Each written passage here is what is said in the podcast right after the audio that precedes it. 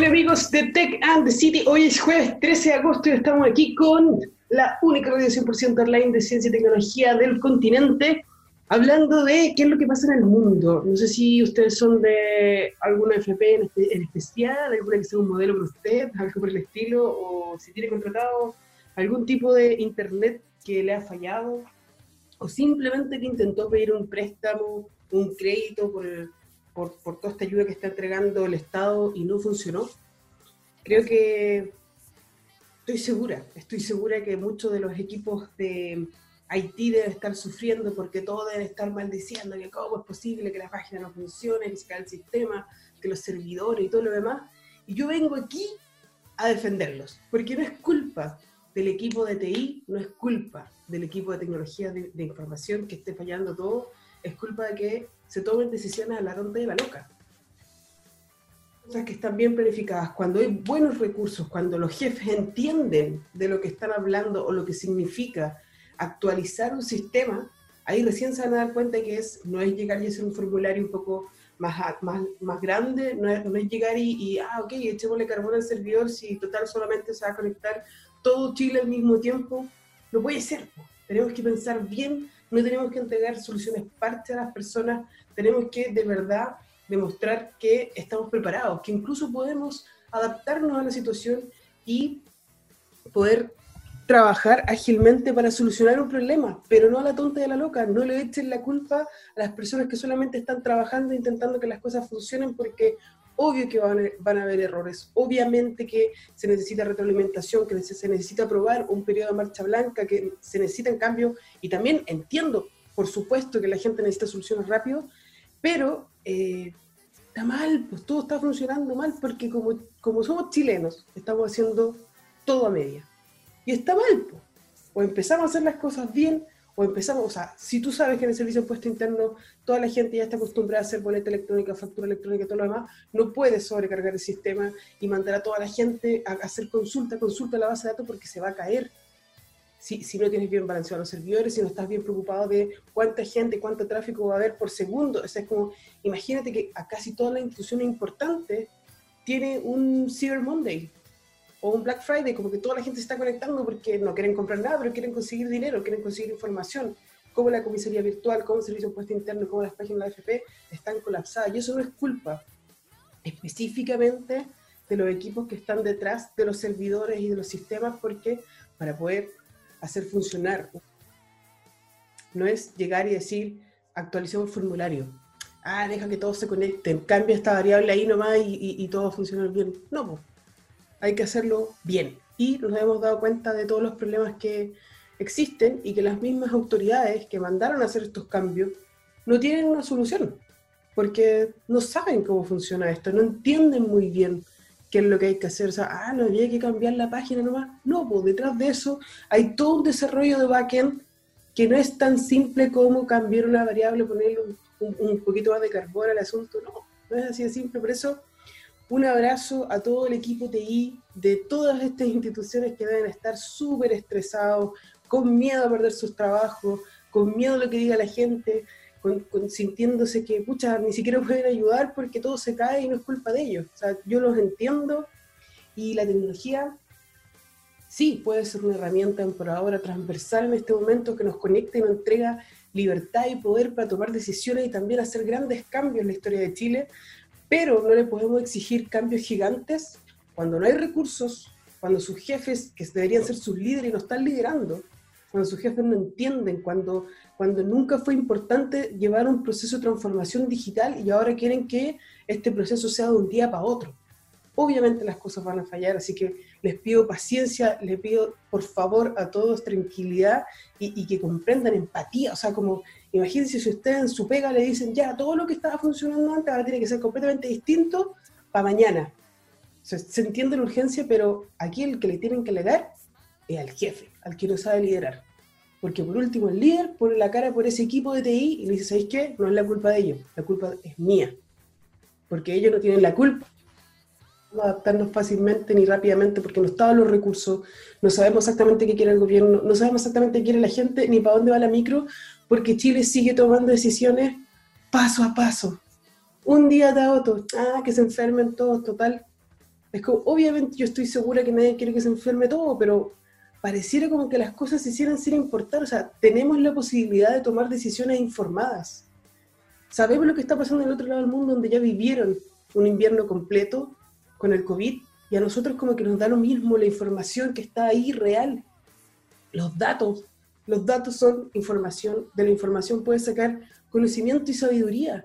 Si nosotros no, no entendemos muy bien cómo está funcionando todo el mundo y queremos llegar a implementar cosas a la rápida, ah, abramos los malls y total, ¿qué va a pasar? Obviamente vamos a tener un colapso total. Así que, nada, solamente quiero defender a los equipos tecnológicos que hay detrás de cada institución porque no tienen la culpa, no tienen la culpa que quizá hagan las cosas a la tonta y a la rápida, que se hagan todas las cosas de media y que los líderes o los jefes en realidad, porque no son líderes, no puedan poner la cara y defenderlo. La tecnología nos puede ayudar mucho, pero hay que tomar decisiones de forma responsable. Y aquí nos vamos con una música en Tech and the City y de vuelta con una invitada y fenomenal. Hola amigos de Tech and the City, estamos aquí de vuelta hoy jueves nuevamente en TX Radio y estamos con una gran invitada, Vivi Ponce, que tiene 16 años de experiencia en roles directivos de consultoría y relatora global en Customer Experience Service Design, aceleración digital y metodologías ágiles aplicadas a desarrollo de productos digitales y escalamiento de ecosistemas digitales.com. Así, así de larga la introducción. ¿Cómo está Vivi? Hola, bien, encantada de estar contigo, Barbarita. Yo soy una fan de la radio y me gusta que las mujeres estén ahí empoderadas en tecnología, así que bien. Bacán. Por favor, ya es una tradición que a todos nuestros invitados nos cuenten. ¿Quién eres tú? ¿Qué haces? Cuéntenle al mundo quién es Vivi Ponce. Yo soy Vivir Love en redes sociales para los que me quieran conocer más. Eh, soy mamá de la Camila y de la Coté, 21-18. Soy una mujer que se metió hace mucho rato en desafiar al sistema y me dedico a acelerar la transformación digital de las organizaciones.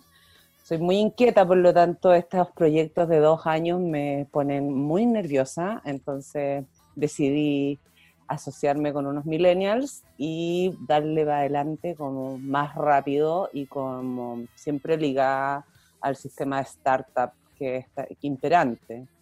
¿Qué más te puedo contar de mí? Estoy en Puerto Varas, mi refugio de pandemia, y me voy a quedar a vivir acá. Bueno, llevo como cinco años entre yendo y viniendo de donde esté y siempre aterrizando en Puerto Varas. Así que estoy desde marzo aquí, feliz. Ya me aclimaté, que fue como lo más complejo. Y nada, pues en eso, eso, eso soy yo, vivirlo. Vivir Love en redes sociales, ya saben, lo pueden encontrar por ahí. Yo soy Barbarita Lara M en todas las redes sociales y estoy transmitiendo desde Viña del Mar. Y quería saber, ¿qué es esto de Experiencia Lab? Cuéntanos un poquito más. Ya mira, nosotros somos la anticonsultora. En verdad, en mi vida corporativa siempre sufrí con las consultoras, estas consultoras que vienen a darte la receta de todo y uno está un poco de espectador. Entonces Em, cuando me bajé de lo corporativo, como te decía, conocí dos personas maravillosas, Ana de Lara y Dani Barrientos, que son mis socios, y decidimos armar eh, una organización que lo que quiere es enseñarle a la gente, eh, a todas las personas que nos contratan, cómo se hace una aceleración digital, qué tenéis que hacer cuando te metí en lo digital, por dónde empiezo, cómo sigo, eh, qué, más hay allá, etcétera, los vamos acompañando, pero tratamos siempre de ir instalando capacidades y vamos tratando de hablar en, fácil aquello que es difícil, los conectamos con, con empresas. Nosotros no somos la típica consultora que te va a recomendar un software o algo que va a solucionar tu vida, porque en general eso es como lo que hay detrás de una consultora tradicional. Nosotros ponemos al ecosistema en, bandeja y le decimos, mira, hay estas cuatro alternativas para hacer lo que tú quieres hacer, para que el sueño de tus usuarios se cumpla, para que tu propuesta digital tenga valor, tenga impacto y por ahí vamos eh, entonces haciendo que las organizaciones se empapen, tomen sus decisiones. Por supuesto que hay un proceso eh, súper sólido detrás, pero hacemos, los vamos empujando y sobre todo los hacemos trabajar con sus usuarios, que testen todas las semanas, que no se les olviden los usuarios porque también venimos de prácticas en que las organizaciones siempre quieren hacer algo que les hace sentido a ellas, pero que no solucionan ninguna necesidad de los usuarios. Así que ya llevamos tres años en esto, nos ha ido bien, estamos felices eh, y nos encanta. Hacemos trabajar mucho a las organizaciones que nos, que nos contratan y lo pasamos muy bien también eh, en esto, porque es muy entretenido. Bueno, a nosotros nos apasiona. Claro, pero yo siento que no sé, hemos tenido otros invitados que han hablado sobre transformación digital, que han hablado sobre el cambio, sobre aceptar el cambio y todo lo demás, pero ¿cómo se consigue ser un equipo 100% ágil y digital y poder brindarle todo este apoyo a la industria? Porque nosotros vivimos con puros corporate tradicionales que generalmente tienen de cabeza a hombres no tan jóvenes, eh, muy, muy, muy tradicionales y conservadores, y tú vienes con toda esta idea disruptiva de cambiarle, no, yo les voy a mover el piso, va a ser todo ágil, todo lo demás, y con, qué te toca chocarte, o sea, como te, te, pasa muy seguido esto de que les cuesta el cambio o, ya estás viendo un cambio ahora post-COVID, sobre todo, más fácil poder entrar a esta transformación digital? Bueno, vengo de 400 golpes contra la pared. No. Solamente. No, bueno, todos los días hay un paradigma nuevo incluso hoy día en pandemia nos pasa donde de alguna manera em, empezamos a trabajar remoto, pero venimos de muchos años en que se privilegió ahorrar las lucas en tecnología. Al director de tecnología o al gerente de tecnología o quien está ahí, que no se enojen conmigo, lo premiaban por gastar poco. Entonces, hoy día que todo es digital, eh, eh, todavía siguen habiendo un montón de ego, de paradigmas, de que no, de que sí, que estamos en Chile, que no, que esto no va a ser tan así, olvídate, Ponce, que te fumaste, etcétera. No, estamos perdiendo el tiempo. Pero mira, eh, lo que hacemos es que la, en general, cuando los directores, porque hay distintos niveles de reticencia o de paradigma, o está en el directorio, o está en la alta dirección, o está en los mandos medios, tenéis de todo. Y lo que hacemos es co-crear, co-crear, co-crear que el mundo se va a acabar. Y incluso nos ha tocado definir la ambición digital de una organización con los directorios.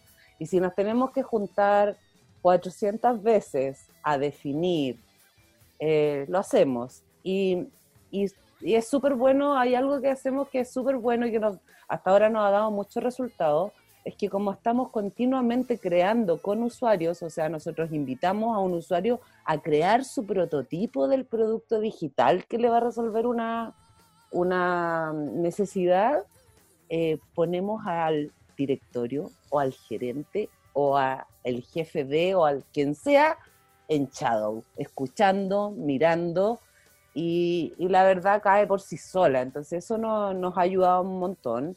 Eh, siempre es bueno tener argumentos también, argumentos irrefutables, porque nos falta el director que te empiece a sacar todas las estadísticas y cómo esto no está pasando, etcétera, y cómo eh, en verdad lo que tú estás diciendo eh, no tiene sentido. Entonces nos preocupamos de ser muy mateos también, entonces en la práctica, con usuarios, mirando, la, mirando muy de cerca lo que nosotros llamamos los unicornios, que son esas empresas que que esos nuevos competidores que nunca viste y que son más disruptivos y en cualquier minuto te van a quitar el negocio. Y tenemos una buena red internacional y podemos traer eh, casos súper aplicados. por todos lados la peleamos, la peleamos por todos lados, ponemos, ponemos toda la carne a la parrilla, como se dice, aunque casi todo el mundo día es vegano, bueno, todas las verduras de la parrilla, todo lo que sea a la parrilla, como para que para tener una disonancia. Y lo otro que yo creo que también es que es la visión de desarrollo incremental que tenemos. Nosotros en general nos aliamos con distintos labs digitales que van haciendo el desarrollo de, de estos productos digitales y vamos sacando incremento y vamos probando, vamos moviendo indicadores. Entonces no hay, en verdad yo creo que no hay por dónde votarnos. O sea, como que al final del día, cuando no vendíais nada en digital y pasáis a vender 40%, ¿qué me, ¿qué podéis decir? ¿Qué, ¿Cuál es tu argumento? Entonces, si, no son los, si no son las tendencias, si no son los unicornios, si, si no son los números, son los usuarios. Claro. Por favor, convéncete. Sí, eh, eh, justamente estaba hablando hace poquito en una reunión sobre lo mismo, sobre todo este, todo este fenómeno que está pasando, sobre todo en Chile, que no sé si te pasó, hace dos años atrás como que uno iba evangelizando y todo lo demás acerca de transformación digital y como que no, no es necesario. ¿Para qué vamos a invertir en eso? O sea, como si la gente todavía viene a comprar a la tienda. Igual le gusta venir a probar las cosas, pero igual te pasa de que, eh, no sé, pues, a mí me encanta sapear en Twitter y como el sentimiento de la gente en, Twitter, por lo menos de, de mi TL, es que, oye, el servicio al cliente malo, postventa malo, que lo están haciendo mal tal y tal tal empresa, y al final te das cuenta como que claramente esto es una oportunidad para hacer un cambio, para hacerlo mejor. O sea, que, que la gente descubra algo en específico, no es que la gente te tenga mala, pero te están diciendo, oye, este es el momento, ahora ya, es tarde, obviamente, pero ahora puedes hacerlo, puedes hacer un cambio. Y, y, mi curiosidad da por qué le podemos enseñar a los estudiantes de, de, la universidad que están todavía a punto de salir con respecto a todo este proceso, porque no sé si te ha pasado o, o te ha tocado trabajar con alguien que viene saliendo de la U como todo súper correcto y todo lo demás, y le habla de transformación digital y como que, no sé, como que a mí no me enseñaron eso, no, estoy acostumbrado al cambio, no sé, dime qué hacer y yo lo hago, pero no sé, como que no, no puede ver las oportunidades, no puede ver, ni siquiera saben hablar con los clientes o no saben quiénes son sus clientes. ¿Qué recomendación le dais a esos universitarios que tienen que ahora empezar a trabajar eh, post pandemia en todo este ambiente de cambio?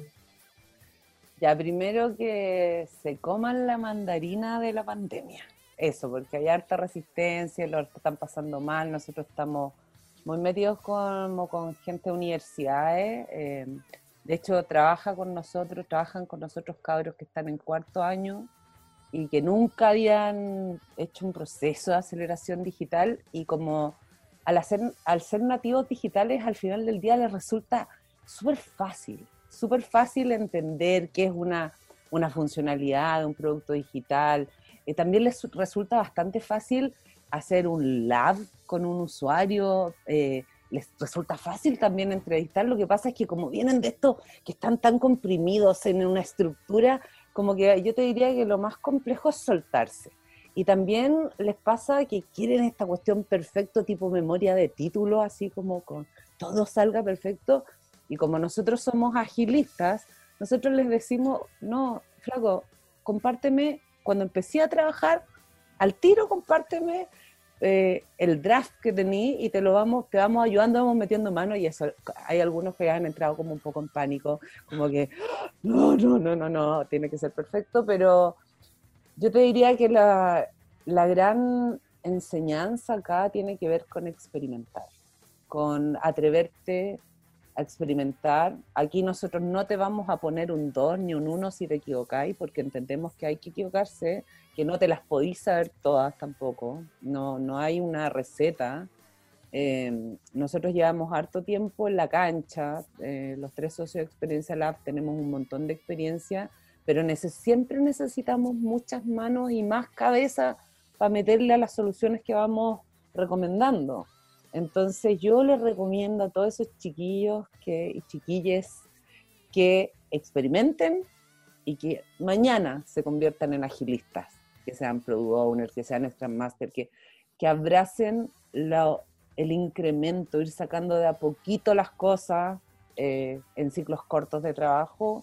Eso es lo que les recomiendo y que se relajen, que se relajen porque en verdad saben, van a ser, siendo nativos digitales, ahí más que cualquier gran directivo de organización, no me tiren tomate los directivos que nos están escuchando, pero es verdad que se, tienen un montón de herramientas increíbles y por lo menos nosotros hemos tenido súper buena experiencia.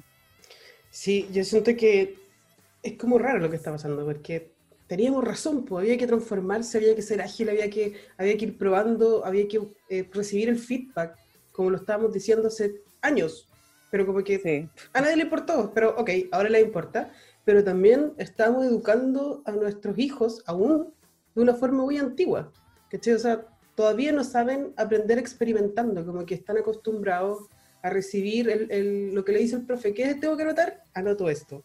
no están aprendiendo por un proceso de una experiencia, por experimentación, que es lo que, por lo menos, los locos como yo andamos buscando a través de la educación STEM, que, experimenten a través de la ciencia, la tecnología, la ingeniería y las matemáticas, a aprender de otras formas, viviendo experiencias y no necesariamente memorizando cuestiones, porque eso no sirve. Al final te vas a encontrar con, eh, eh, no sé, pues, a, nosotros nunca nos enseñan a fracasar tampoco. Entonces llegáis a la industria y viene ustedes como anticonsultora y les dices así como a prueba y error, y es como, no, eso es exactamente lo que no querían mis papás, como que yo me tengo que sacar por siete, tengo que entregar el mejor informe, y, y claro, todo un cambio, no es solamente lo que estudian, no es solamente los directivos, no es, es, hacer un cambio completo, generacional, de aprender, echando a perder se aprende, por eso se dice eso, porque hay que experimentar, no sé qué, qué consejo le hay tú a en ministro de Educación, para ser más específico. Oh, me toca así. no, es que lo quiero, quiero matar a todos ya, pero... Desahógate. Mira, yo tengo acá tres chiquillas universitarias que lo han pasado muy mal. Em, que les metieron la sala de clase dentro de, de Zoom o de Meet o de lo que sea. Que tuvieron, vivieron una semana de reflexión del modelo, donde no les preguntaron ni si necesitaban un break, si eran entretenidas las clases, y cuánto rato podían estar frente a una pantalla. En, ningún minuto hubo como diseño centrado en el usuario.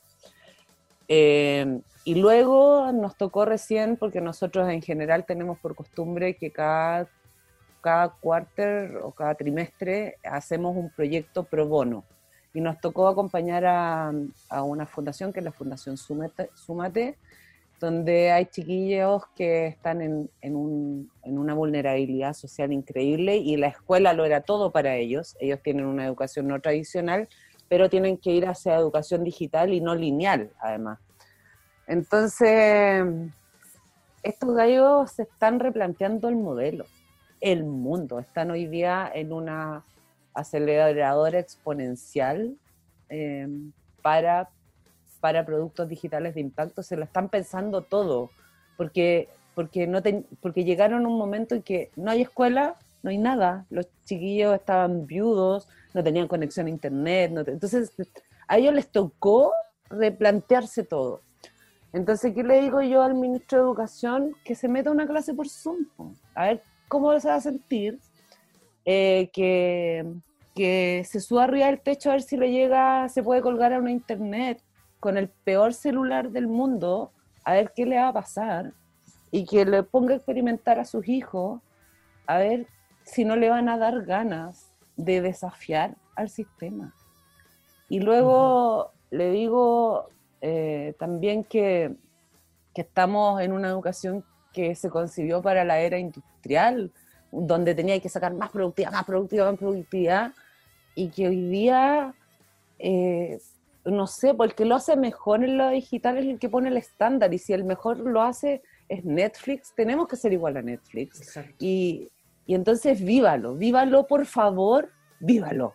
Y ahí se va a dar cuenta lo que, lo que tiene que hacer y ojalá haga vivir a todo su equipo la experiencia y viva la frustración. Nosotros también en educación veníamos ya de una educación con una semana antisuicidio que me parece tremenda. Entonces, ¿qué más tenemos que esperar? No, no, no, no, no logro entender y a esos profes, porque aquí también hay mucho que tiene que ver con los profes. Ese profe, usted profe, no espere que su jefe le diga que use una herramienta más entretenida, más interactiva o que le dé desafíos para sus alumnos. Usted, profe, tiene la obligación de creerse el cuento y ser un, ser un súper profe, que la haga entretenida, llora, que, no sé, un pie ayuda, escríbame si quiere, nosotros le mandamos herramientas, no sé, están ahí las herramientas, la tecnología está ahí. Si al final del día la gran pared o la gran muralla china, como decimos nosotros, somos las mismas personas. Eso es como, uy, no sé. bueno, eh, a mí me encanta, me encanta este tema. Cuando, cuando quieras hablar, nos juntamos, cuando podamos juntarnos. Yo todavía, estoy atrapada aquí en Viña, eh, no sé cómo están por allá, pero ya sabe, ministro, lo que tiene que hacer es vivirlo. Si, si esta cuestión es experiencia, hay, hay que experimentarlo y, y, pensar y decirse, es que no, no funciona así. Yo felicito a sus profes TikToker, felicito a sus profes, profes de 75 años que están aprendiendo a ocupar Zoom y todo al mismo tiempo para no perderse, pero están ahí, como que les falta ayuda, les falta recursos. Hay un montón de colegios que todavía no tienen internet. O sea, para mí, e, este año el colegio ya era, ya fue. Era.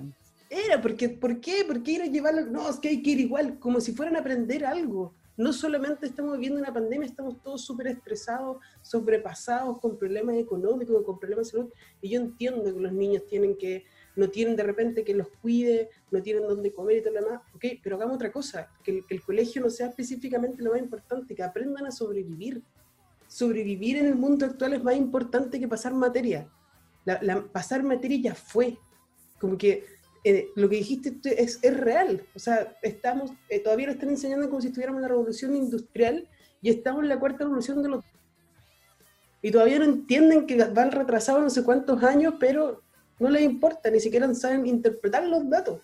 Por eso mismo no confiamos en el Ministerio de Salud, por eso mismo no confiamos en nada, ni en el Ministerio de Ciencia, porque todavía no se ponen a pensar así como, ni siquiera con ese, como no, como no tienen gestión del fracaso, tú no le puedes decir te equivocaste.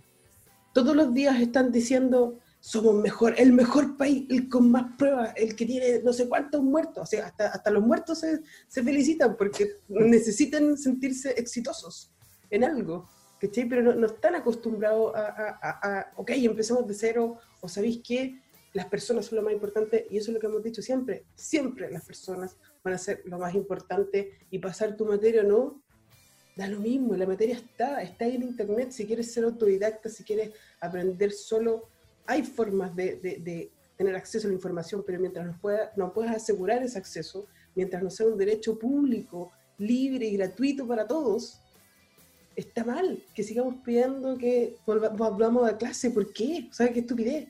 Así que, como lo digo mm. yo, eh, tiene que ser un proceso muy fuerte, no solo transformación digital. Para, complementarte, perdona que te interrumpa, es que, eh, no sé, pues, en los tiempos en que se podía viajar y que uno andaba por todo el mundo, por lo afortunado que es o lo afortunada que es, eh, yo me acuerdo que cuando yo me metí en el mundo de la agilidad, eh, me tocó estar en Holanda y en Silicon Valley. Y, me acuerdo que lo que más me llamó la atención era la cantidad de gente autodidacta. Porque en ese tiempo las universidades que estaban, no le voy a hacer propaganda ni una universidad, pero las universidades que estaban como colindantes no tenían capacidad de, de enseñar eh, técnicas de agilismo ni nada de eso. Y tú hablabas con los cabros, con desarrolladores, ponte tú que se habían que habían aprendido a desarrollar solos, que no habían pasado ni por la universidad, ni por instituto, por nada, y tú les decías, eh, ¿y tú qué sabes de agilidad? No, yo me, me acabo de certificar de Scrum Master o de Product Owner. ¿Y cómo lo hiciste? Mira, hice este curso, hice esto, lo otro, la, la, la, la, la, y pedí una pasantía en esta empresa y, y gente súper movida cabros súper movidos que estaban forrando, dicho sea de paso, porque eran re talentosos. Eh, entonces yo digo, esa, eso tampoco nos lo enseñan a nosotros. nadie te enseña a ser proactivo, a buscártela, nadie te inculca la curiosidad, el aprender a aprender. Ese tipo de cosas no están por ni un lado en el currículum. Entonces, ¿Por qué después los chiquillos se van o los chiquillos no quieren ir a clase o desertan? ¿O por qué? Si al final del día el ADN para la vida, que es lo que tú estás diciendo, no está en la educación formal. No está por ningún lado. Y lo peor es, que nadie va a venir a rescatarnos. eso, es lo peor, es, es, terrible, pero eh, te encuentro toda la razón. De hecho, yo estoy preparando ahora una charla TED que me pidieron para, para India y hablo específicamente de eso, de cómo hemos perdido la capacidad de asombro, que por qué no necesitamos seguir aprendiendo constantemente. Es como, no, tú tenés que ir al colegio de 12 años, tenés que ir a la universidad 6 años y eres. Y es como, mentira, no, ni siquiera tenés que ir al colegio para que te digan que tienes que aprender a aprender. Y es como, solo algunos les contaron el secreto que podía ser autodidacta. Y es como, loco, ¿por qué no le contamos a todo el mundo? ¿Por qué no le decimos a todos? que el mejor ingeniero que yo tengo es autodidacta, que a nadie le importa exactamente tu título ni de dónde estudiaste y nada, o sea, le, importan tus habilidades, sobre todo ahora tus habilidades digitales y cómo te puedes adaptar rápidamente al cambio. Entonces, muévanse, pero un gustazo. Si quieren saber más de Vivipon, se la pueden encontrar en Vivirlo, en todas sus redes sociales, me imagino. Eh, de verdad, lo que, lo que sea, lo que necesites, ya sabes que estoy aquí, que puedes contar conmigo. Y si necesitan saber más sobre aceleración digital, agilidad, productos digitales, busquen Experiencia Lab y comuníquense con Pibi. Nos vemos en un ratito con más de Tech and the City. Muchas gracias, Muchachita. Cuídate. Hola amigos de Tech and the City. Yo sé que a mí me encanta gritar, disculpen, a lo mejor están, escuchando el podcast así súper tranquilo y es ¡Hola amigos! Pero bueno, estamos aquí con el Gonzo. ¿Cómo estás, Gigi? Bien, aquí estamos contentos de estar aquí otra vez, como cada jueves por TX Radio. Radio, radio. Radio.com.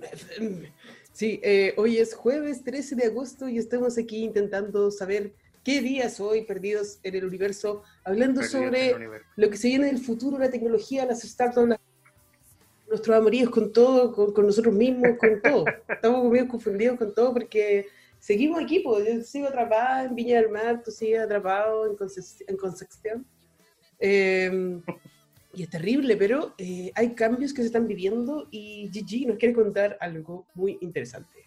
Por favor. Eh, sí, mira, tuve la, tengo la suerte de uno de, bueno, dos de nuestros proyectos de, de mi empresa están siendo incubados por la incubadora de negocios de la Universidad de Concepción y dentro de los servicios que te da la incubadora, que estáis de apoyarte todo el rato, te dan asesoría, en este caso tuvimos una asesoría con una contadora y con un abogado, ¿ok? Sobre temas tributarios y cosas de configuración de empresa y cosas por el estilo. Dentro de esta conversación, la contadora tuvo la amabilidad de introducir un poco respecto a esta nueva normativa del fin de las boletas de papel, del principio de las boletas electrónicas. Y ahí donde una alerta se pum, activó en mi cerebro, porque la situación es la siguiente si tú vas a comprar algo con tu tarjeta de crédito, con tu tarjeta de débito, hay registro electrónico de todo lo que tú estás comprando. Ya sea desde un detalle, el detalle en el supermercado o, en tu propia cuenta del, estatuto, de, digamos, de, el detalle de tu cuenta del banco. Pero eh, si tú ibas en efectivo, había una suerte de secreto entre tú y el comerciante sobre qué es lo que compraste. Por ejemplo, si yo eh, pescaba 10 lucas, iba y compraba 10 lucas en Red Bull, Solo el, caballero del negocio yo sabía que yo me iba a tomar 10 Red Bull, Hoy en día, con la nueva boleta electrónica, a ti la boleta papel va a desaparecer y va a llegar una boleta por SMS o por correo electrónico con una, como una boleta común y corriente. Eso quiere decir con el talle de la compra y el valor que gastaste. Significa que ahora hay una base de datos electrónica que a pesar de que tú pagues en efectivo, va a estar registrando lo que tú estás comprando y va a estar individualizado a tu cuenta de teléfono o a tu cuenta de correo. Y estamos tomando en cuenta que en un país que no ha eh, trabajado muy fuertemente o con la convicción necesaria los temas de privacidad de la red, como también los temas de inteligencia artificial, hay una posibilidad de vulnerabilidad de privacidad enorme ante esta nueva estrategia. Porque el tema no es tan... amante, imagínate. Claro, ¿cómo pagáis el motel? ¿Cómo pagáis el motel ahora? Claro, exacto. Hacer la viola. Mira, eh, uno siempre escucha dentro de estos argumentos cuando se refiere a la privacidad que hoy, pero si no tengo nada que esconder, ¿cuál es el problema? El problema no es tanto lo que tú tengas que esconder, sino quién interpreta los datos. Porque si yo voy al negocio y compro, eh, no sé, 5 kilos de naranja, ¿cachai? Compro jabón de glicerina y compré detergente, tú te pueden decir, ah, claro, compré cosas para la casa, pero puta, puede haber otra persona que pensó que estoy comprando ingredientes para hacer una bomba, ¿cachai? Entonces, ¿qué pasa si los ingredientes están alertados? Si estas combinaciones están. Pasó en Inglaterra, donde hace años atrás arrestaron a un chico porque el mensaje era eh, que le mandó por texto era sospechoso de que estaba construyendo una bomba y estaba comprando ingredientes con pan. ¿cachai? Entonces, nos enfrentamos a esta situación ahora, ¿cachai? donde creo que es necesario que las políticas de privacidad de datos y de inteligencia artificial tienen que ser súper delicadas con lo que va a pasar ahora. ¿cachai? Pueden ser datos súper útiles, lo conversamos en el episodio anterior. ¿cachai? Efectivamente, si ven que mi consumo de Red Bull es de 10 Red Bull al día, ¿cachai? Puede haber una alerta de que saben que yo soy un potencial em, eh, candidato a un... Exacto, hay un paro cardíaco o algo por el estilo. Entonces, ya, ok, eh, está, está bien y me pueden ayudar en ese sentido, pero también puede ser en el otro sentido, ¿cachai? En que los datos son comprados, los datos pueden ser vendidos o pueden ser simplemente vulnerados, ya sea por un hackeo o algo por el estilo, ¿cachai? Y tu privacidad se va, se va, y la perdiste para siempre. Sí, y la perdiste para siempre, Sí, eh, qué brillo, sobre todo pensando en un país donde la inteligencia, la inteligencia nacional, estoy hablando, eh, ahí no va. Exacto, exacto, que donde no hay una infraestructura. No hay una infraestructura eh, eh, de red, ¿cachai? De network que soporte. Efectivamente, lo vimos con las AFP, lo hemos visto con los bancos, ¿cachai? Lo hemos visto con los sitios del gobierno, donde se ponen más de cinco, perdón, más de mil eh, conexiones al mismo tiempo y ¡pum! colapsan los sitios, ¿cachai? Entonces, ¿quién sabe cuántas vulnerabilidades efectivamente pueden haber? ¿Cuántas veces han sido hackeados sitios del gobierno? ¿Cuántas veces han sido hackeados sitios de empresas? Y que puedan efectivamente acceder a todos esos datos. Y eso es, una cuestión que hay que trabajar, que hay que legislar. De hecho, estoy invitado, voy a participar de la mesa de, política de inteligencia artificial que va a ser, va a ser aquí en la zona del centro sur. Está ahí para, para el Ministerio de Ciencia y Tecnología y de hecho me inscribí en la mesa de ética justamente por eso, porque más allá de las posibilidades que tengamos de, generar información con esto, me interesa mucho cómo se administra y cómo se maneje. Y lo importante es que para mí la privacidad de los datos. Así es, es complejo porque quieras o no, alguna compañía de que poner ese chip y va a tener que pasear la información y no, no creo que lo hagan a ojos cerrados y que no le importe porque no hay ninguna ley que se lo impida pero eh, tenemos que trabajar para eso, o sea, en algún momento, no sé, yo me imagino que cuando hacen estas mesas, yo también he participado en diferentes mesas, y nos escuchan hablar sobre nuestra experiencia y conocimiento sobre lo que está viviendo otros países, alguien después hace raya para la suma, hace un informe final y, ah, deberíamos, ojalá, pensar en esto, esto, esto. Eso es lo que yo me imagino que pasa, pero después tú te, te das cuenta que como que no hace mucho caso. Así que una invitación para los ministros que tienen que ver con esta área, para los expertos que están en las mesas centrales, las comisiones, para que no solamente los escuchen, sino que también hagan algo, o sea, como que, oye, pensemos antes de, antes de que la gente se sienta vulnerada, pongamos un, derecho público de las personas a la protección de su, su, información, de sus datos, porque los datos, información, información, conocimiento, conocimiento, sabiduría, ¿qué onda? O sea, no, no, no, si no después te va a estar llegando al Instagram así como, usted se tomó de Red Bull, seguro de vida para los paros cardíacos, eh, usted fue al motel tanto, compre condones, ¿cachai? Y, y, Tal cual. Y no, y no tiene sentido, o sea... Eh, el, eh, salieron, el, no sé con quién estaba hablando el otro día, pero estaba hablando del caso de Estonia, cómo estaban trabajando ellos con el IGO, con, con, el gobierno electrónico y que solamente le pedían una vez los datos de las personas y con eso ya tenían todo como la, como imagínate como la clave única, pero lo hicieron bien, así como completo, como que nunca más te, van a pedir la dirección de, la casa, que nunca más tenés que ir a hacer una fila, ni exponerte específicamente a dar el COVID, porque ellos ya tienen tu información presentación digital dentro de su gobierno y todo lo que hace y todo lo demás, pero existe todo un proceso de ciberseguridad también detrás, porque no es solamente producir datos, sino que también hay un contenido digital que tiene que estar ciberseguro y uno le tiene que dar esa tranquilidad a sus ciudadanos, pero acá yo sé que se está trabajando para hacer el Instituto de Ciberseguridad, pero no sirve de nada hacer institutos que no tengan el respaldo completo o que por lo menos los ministros entiendan para dónde va la micro y por qué. O sea, qué es lo que queremos y, y, y, también empezar a dar más seguridad a la gente desde ya. O sea, todavía no, sentimos que ni siquiera saben interpretar los datos, o como no saben mostrar los datos, no saben visualizar los datos, ni, ni, mostrarse, ni darle tranquilidad a la gente con los datos. Y ahora es como, claro, la gente se empieza a acostumbrar en un proceso de digitalización que, oye, qué bacán que yo pueda llamar al, al Uber o al Rappi o lo que sea, pero, oye, Rappi tendrá todos mis datos. ¿Qué fue lo que yo le puse aceptar? Uh, esa, esa es otra tremenda puerta, ¿cachai? Hace poco hay un documental en Netflix voy a aprovechar de, recomendar una serie documental que se llama eh, Conexiones.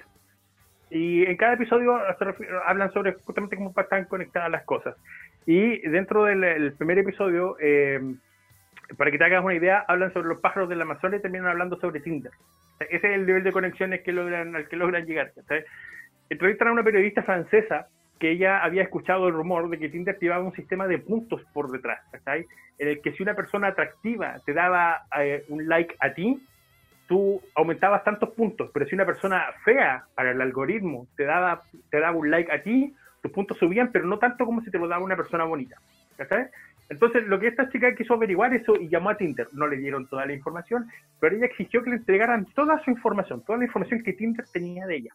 Esta chica recibió 800 páginas de información que tenían los posts de Facebook, de Instagram, porque las aplicaciones hablan entre ellos, la información se pasa entre empresas. Tinder había logrado calcular cuando ella se sentía más sola, para así poder incentivar a actividad dentro de la aplicación. y esos son los peligros efectivamente de entregar tu información y entregar los datos, de entregarlo también así como a, destajo, por decirlo de alguna forma. ¿sabes? Entonces, eh, a mí me dejó, de hecho, yo estaba viéndolo con esta posición, así estaba viendo qué posible. Y, Lilian, Lilian, baja y me dice, ¿sabes qué pasa? Y dice, ¿qué he hecho? ¿Qué he hecho? que le entregué todos mis datos. Exacto, que ahora sí hay un montón de herramientas que van a revolucionar y que nos van a garantizar vidas más largas, vidas más sanas y vidas más plenas a partir de lo que es la inteligencia artificial y el análisis de datos y machine learning. Eso nadie lo puede negar, pero la línea entre la utilidad y el, peligro que significa para cada uno de nosotros que nuestros datos estén públicos es, es muy fina y necesita ser cubierta. Y somos un país famoso por ser eh, reaccionarios, que sean reactivos, por, por solucionar cosas después de que pasan. Y en este momento tenemos la posibilidad de efectivamente hacer algo antes de que llegue este momento. Y ahí es donde hay que ponerse las pilas. Sí. He dicho. Eh, he dicho, Mic Drop. Eh, sí, Brigio. Eh, increíble también la capacidad de, Instagram de, bueno, van a bloquear TikTok porque nos está robando todos los datos, robemos los otros. El nuevo TikTok para el mundo. Pero nada, lo sacaron, copiaron todas las funciones, listo. Es lo que funciona. Si no le molesta a nadie, lo ocupamos. Entonces, hay que tener cuidado porque, porque sí, hay procesos de algoritmos que nos cachan todo, o sea, nos dicen exactamente lo que queremos ver. Ando en sus días, le salga, que le salga publicidad de, no sé, helado de chocolate, que abrirle el Tinder con personas amorosas, no sé, caché, como que pueden leer y tienen un perfil digital que es peligroso porque no solamente lo tienen ellos, eh, lo tienen además otras compañías. Sé que desde un punto, un punto de vista eh, eh, totalmente así como antropológico y social, es súper malo tomando en cuenta que el algoritmo siempre va a trabajar en, en, lo que se están haciendo tus intereses y empieza a estrechar tu campo visual al punto de que de repente pasar mucho tiempo sin tener experiencias nuevas, ¿cachai? en el fondo es un algoritmo que te va a trabajar para mantenerte en, tu, en tu zona de confort, ¿cachai? Tú te sientas cómoda, te, te sientas eh, agradable y mantenerte ahí. Pero eso va a impedir que si alguna vez pensaste en, no sé, nadar con tiburones, no lo vayas a hacer porque en el fondo ya es algo que no has vuelto a ver nunca más en tus redes sociales, que nunca apareció una publicidad y nada por el estilo, ¿cachai? Entonces, y, pero de repente atreverte a eso, yo, de hecho, y tú tienes la posibilidad cuando eh, registras tu equipo, cuando bajas un, eh, compras un teléfono nuevo, especialmente con, con Android, bueno, ya, y iPhone también, las opciones de privacidad, hay una donde te, especifican si quieres o no que la publicidad sea enfocada a tu, a tu digamos, tráfico, ¿cachai? Y yo siempre pongo que no, ¿cachai? Y sé que va a llegar publicidad de cosas que probablemente no me interesen, pero de repente aparecen cosas que puede que yo nunca antes la haya pensado, ¿cachai? Y puede que efectivamente sea algo agradable de probar y cosas por el estilo, entonces hay que abrirse en ese sentido y es súper importante que, lo mantengamos súper súper presente. Y no quiero ni pensar en lo que va a significar después con mi hijo, la cantidad de datos que él va a generar, que es una generación que nace bajo el ojo de Big Brother citando a, Orwell, ¿cachai? Pero, y, y, va a morir bajo ese mismo ojo. ¿Tú entiendes que ese hijo no es tuyo? Que es de TikTok. Claro, que decidió por ti que tenías que tener un hijo. Eh, todos los comerciales, pañales. oye, ojo, en este documental, esta serie que te cuento, hacen un trabajo sobre el reconocimiento facial y cómo lo están utilizando en las granjas de cerdos. El reconocimiento facial. y justamente hace una analogía de que es como eh, Farm Animals y, y, 1984, las dos obras de, digamos, de Orwell juntas, ¿cachai? Porque eh, están usando 1984 básicamente para controlar el, el, a los animales de la granja. Pero eh, véanlo, vean en la serie, se, les va a abrir los ojos. A mí me dejó, siendo que estoy metido en tecnología, el, el, el caso de esta periodista francesa me, me dejó en shock. La cantidad de información que tenían de ella era impresionante. Y no quiero ni pensar cuánto aprendían de mí. ¿Cachai? No creo que tanto como los... ¿Cuántos trabajos era que tenía la inteligencia chilena aquí de... 96. 96 terabytes. No creo que 96 terabytes, pero sí tiene más. bueno amigos de Tech and City, lamentablemente hemos llegado al fin de este programa, pero... Pero estuvo buenísimo, estuvo buenísimo. Feliz feliz de compartir con ustedes nuevamente un jueves más de esta extraña situación. ¿O nos están haciendo vivir ¿Lo queremos vivir o no? O sea, ya es, raro, yo ya no sé lo que está pasando, pero vamos con una canción y nos vemos el próximo jueves aquí en Tech and City por Tech Radio.